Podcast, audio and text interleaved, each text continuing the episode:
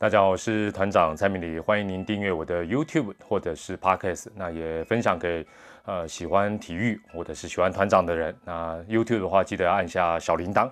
那 Podcast 啊，如果你是呃用这个 Apple 系统收听的话呢，记得给团长五星推报。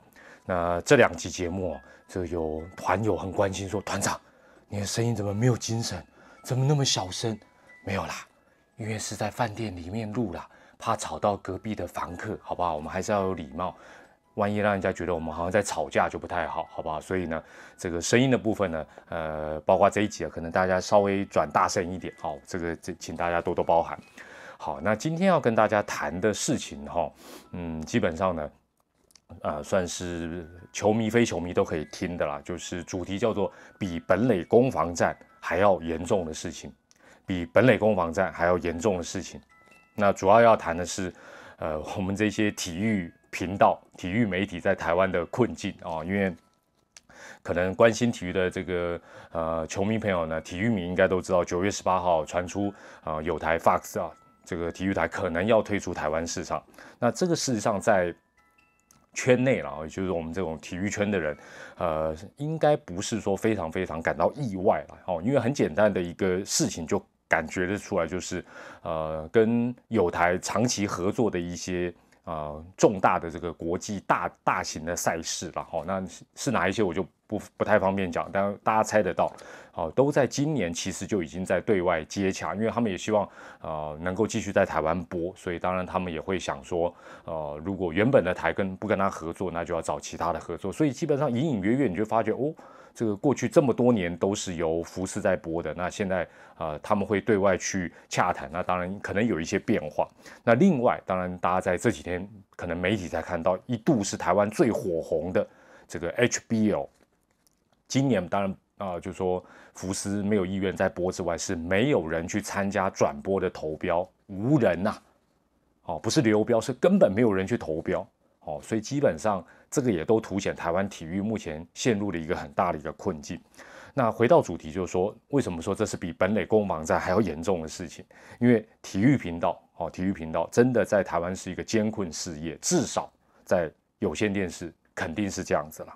那像早期这个我们的长官啊，或者我们公司说，啊，体育台经营的很辛苦，赔钱。那当然有些球团不信。很多酸民网友也不信，说你不要骗人了啦，就好像以前球队说亏损，到现在都还是有很多的球迷说我不相信。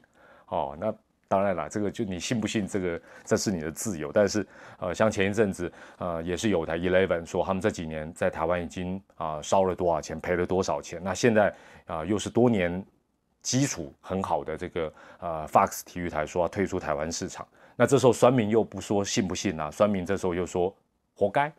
对啦，就反正酸民怎么说都对了。那当然了，我们也必须承认说市场的机制它永远是对的，我们也必须尊重市场机制，也是我们必须去面对。所以也没有什么好呃这个抱怨啊，或者说是怎么样怎么，其实都没有。那所以我们在这一集的节目，当然会呃团长也算圈内人哈，我会分享一些我所知道的一些数据看法，那还有一些未来的呃展望哈，让。呃，体育迷当然你会关心，会听这一集，会看这一集节目，应该都是体育迷为主。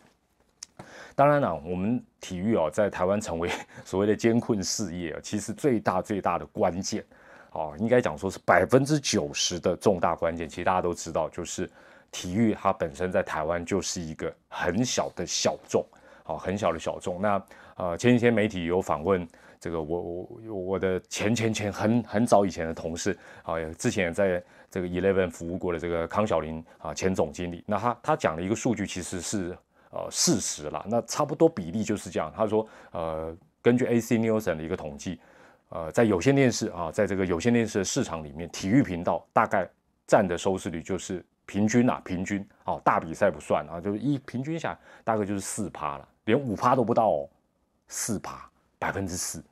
好，那另外我我举一个例子让大家趣味一下了哈，当然也也是很心酸的趣味啦，就是五个有线频道，好五五个有线的体育频道大战卡通频道会发生什么事情？那你如果是行啊来，或者是你稍微有点概念，你就知道说根本没拼嘛。对，体育真的没拼。我但我把数据给大家啊稍微看一下，了解一下，就是我们辛苦的地方。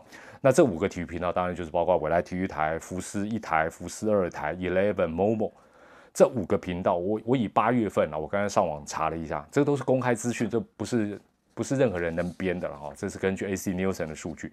这五个体育频道，八月份哦，我就以八月份来讲，差不多八月还是我们体育的旺季哦，八月还是体育的旺季哦，你不要忘了，这五个频道每天平均收视率的加总，不要说跟四个主要的有线的卡通频道拼了，光是一个一个哦，一个东森幼幼台就把我们打趴了啦，哦，更何况还有某某亲子台、迪士尼卡通、Cartoon Network，哦，这都不用，以一打五啦。东森幼幼台就把我们五个频道打打趴在地上，哎，卡通频道之外，大家都知道有些电视还有很多丰富的频道啊，还有什么国片台、洋片台、戏剧台、新闻台，这收视率都非常猛，所以我们占四趴，这还算乐观估计。好，那另外哈有一个数据，大家上网也可以感受一下，就是呃，对体育迷来讲会觉得哇，这个。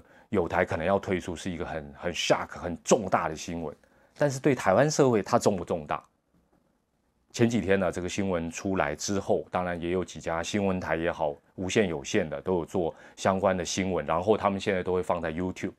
我今天上午也查了一下，总共有应该主要有七则吧，好，主要应该是有七则的这个新闻，啊，包括 TVBS 的啦、中天台视、公视非凡啊等等等等等，哦，这个加起来七则新闻。从九月十八号他们新闻丢到 YouTube 上架到今天九月二十号的上午，总共有多少人点这七则新闻来看？一万出头啦，好不好？TVBS 比较多，占了一半，其他加起来就是一万出头。那这个会代表什么意思？就是，哎，你要了解到一件很很严重的事情，做这七则新闻的。决定要做这七则新闻或做这七则新闻的记者或者是编辑，搞不好会被骂。为什么？这个媒体会说你干嘛做这么冷门的新闻啊？没有人要看呐。哎，这个现在都是算这个算的很很精准。那那代那这个数据也代表什么？代表台湾整体的民众对于体育、对于体育频道的这些事情无感啊。坦白讲，就是无感、冷感，或者说冷感。这个这个是很严峻的一个事情。好。这是这个，大家也可以去点阅看看我有没有胡乱了。好，那就像最近呢，这个在职棒圈闹得这个沸沸扬扬的本垒攻防战也好，哦，对不对？我们赶 PDT 棒球版，哇，大家脸书什么，然后讲的很很热烈。你你去问一下你旁边不看棒球的他，他知不知道球是方的还是球是圆的？什么风垒、坡西条款，他一定说坡西、坡密吧。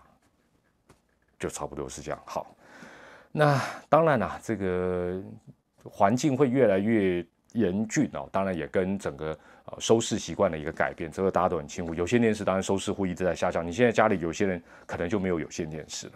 那这些频道它也没有坐以待毙啦，包括啊有台都有转到，比如说 OTT 啦或 App 啊，让你们付费加入。但是这个 大家免费的看多了，根本不愿意付费，所以转换过去，它也不是没有跟着时代的潮流在做一个呃转换，但是大家还是就是说一般网友讲的免费仔了，你愿意真的付费的啊？现在也可能是啊 Netflix 啊或者是什么爱奇艺可以看看影剧为主的嘛，这个这个也是很现实。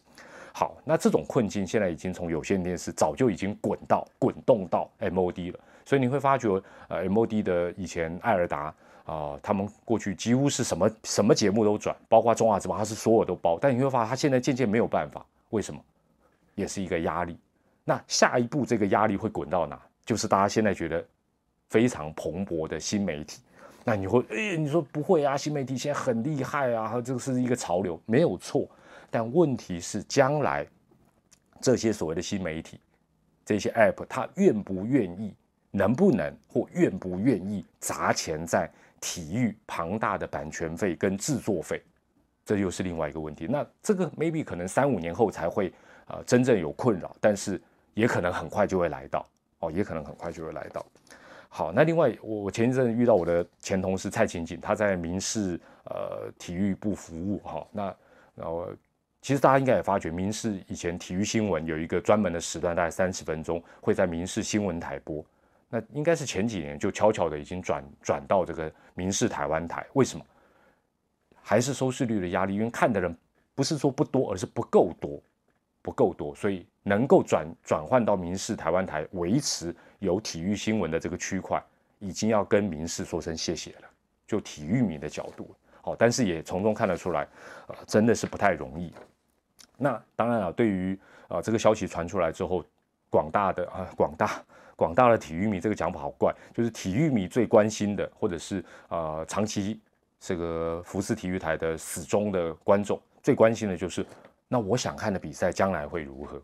那接下来是团长个人的一个预测啦，但是应该方向可能朝这样的走的几率还不小。第一个，呃，如果是国内的部分，那我就不一一细举例子哈。国内的部分，尤其是它如果本身不是很热门的，那有可能就转换到网络去播，因为现在网络转播的技巧也越来越好，那费用也比较低，那。有一些比赛可能好一点，就是说他可能部分比赛啊，部分比赛在网络，然后可能到比如说 final 或八强、四强，他再切换到 MOD 或 cable。我认为这样的一个发展的可能性是呃存在的哦，这是国内的部分。那大家更关心的一定是国外的，譬如说 MLB 啦啊日职啦。其实我跟大家报告，其实大家也都知道，你如果关心你就知道，这两个大型的比赛有共同的一些困境。第一个。它时间很长，也就是它球季很长，当然它成本就不会太低。另外，成本之外，这几年这一些国外的比赛，最大最大对台湾市场最大的问题是我们旅外选手的表现跟过去有很大的落差。其实不要讲别的，你就光这个小玉叫大王，去年跟今年的表现，其实对收视率影响就非常非常的巨大。那本台在播的巨人军的比赛也是一样，杨代刚当然现在呃经常没有在一军，我们的收视率一定有压力。那美职更不用讲，这个跟不要讲说是王建民时代啊，你跟陈伟英时代就已经不可相提并论，所以这个其实呃也很无奈了，但是也没办法。所以我觉得这两项比赛反而未来，嗯，就说你如果还想用目前的方式来收看。比较不乐观，比较不乐观。哦，那这是我个人推测，也搞不好会有转机，也说不定了。哈，那另外网球四大赛，我觉得这个比较乐观哦，因为它时间没有很长，收视率也不错。哦，那至少到什么六十四强、三十二强，一定会有人转，只是成本的问题。我认为了哈。另外其他类的哈，比如说有些球迷比较喜欢一些什么德甲啦啊 F one 这种小小小众的，呃，除非他愿意是推这个推广价但是你想想看，对这些。国际型的大型组织，他干嘛推广？他在台湾推广什么？你大家有想过这个问题？台湾市场本身很小，我我干嘛让你看免费的？我就算了啊。哦，这个可能性是存在，但是可能个别他有不同的策略啊，大家可以仔细做做观察。那最后讲一讲，好像很悲观嘛，哦，好像讨拍啊，其实也不是啦。我我我这几天在呃我的自媒体，我都不断不断的讲，就是说。呃，如果你不小心看到我的 YouTube 或者听到我的 Podcast，你说啊，蔡明迪这个人我讨厌，真的没关系。